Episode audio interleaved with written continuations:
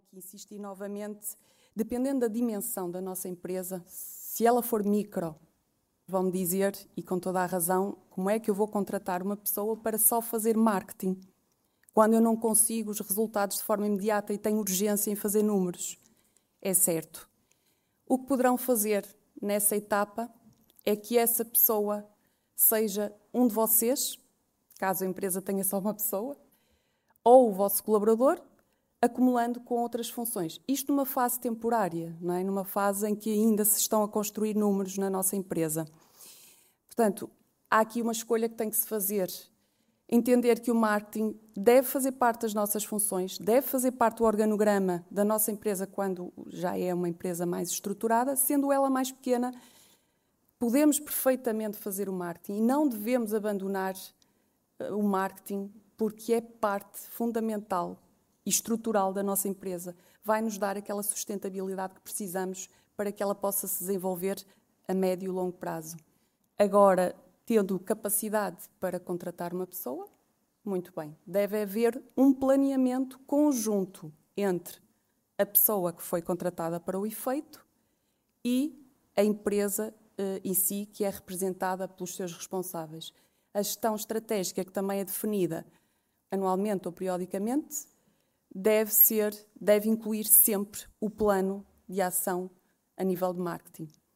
Muito importante, porque senão eh, corremos sérios riscos de uma área trabalhar desincronizada com aquilo que são as intenções da, da própria gestão estratégica. É mesmo isto. O marketing tem o seu papel independente na empresa, mas devidamente alinhado com uh, os gestores, os decisores do negócio, teremos tomadas de decisões mesmo estratégicas, que vão ser fundamentais para o desenvolvimento. Com o marketing implementado na nossa empresa e, e, e assumido, teremos um conjunto de vantagens e aqui ressalvo uh, o potencial que este tem, o marketing, para manter ativa uh, e eficaz a comunicação, nomeadamente interna e externa. Qual será a causa de a maior parte dos problemas que acontecem na vossa empresa? A comunicação. Se todos refletirmos, olharmos para dentro do nosso negócio, certamente vamos compreender que boa parte dos problemas que ocorrem dentro da nossa organização e fora acontece muito por falhas ou excesso de comunicação. O marketing também tem um potencial enorme para reforçar essa comunicação. E não é só externa, não é só com os nossos clientes, nem só com os nossos fornecedores e outros parceiros. É com os nossos colaboradores. Portanto, o marketing não pode ser visto como gestão de redes sociais. Erro. É muito mais do que isso, é muito mais amplo. É todo, diria, um projeto que teremos que desenvolver internamente que passa muito pela comunicação. Para isso, deve haver aqui um planeamento. Esse planeamento deve ser visto não só para as ações que vamos desenvolver, mas também durante a operacionalização dessas ações.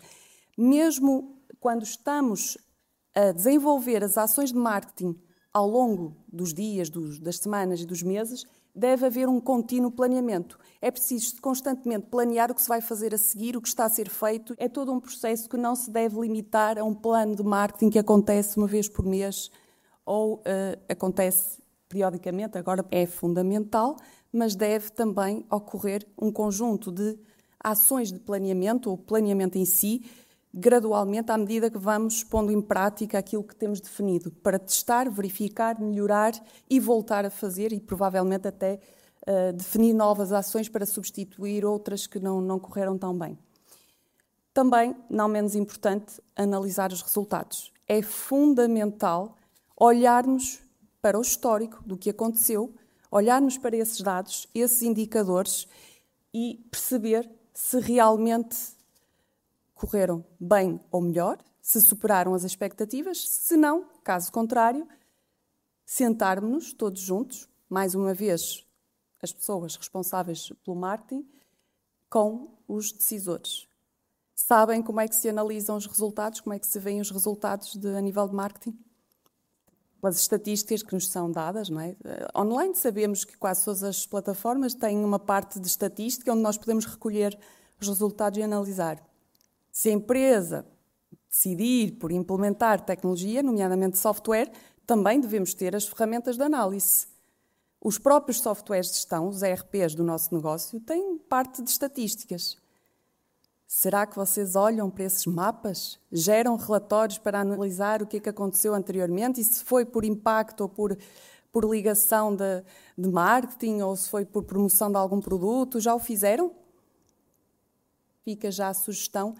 Todos vocês que tenham software de gestão, seja ele basicamente para faturação ou para gestão do negócio, até mesmo com a vertente logística, comercial, compras, devem apurar, devem melhorar a parte estatística. Podem perfeitamente recorrer à empresa que vos forneceu o software e pedir-lhes para parametrizarem mapas de análise daqueles indicadores que vocês consideram críticos, não só a nível de marketing comercial, mas também de outras, de outras áreas. Daí a importância também, e, e entra aqui na transformação digital.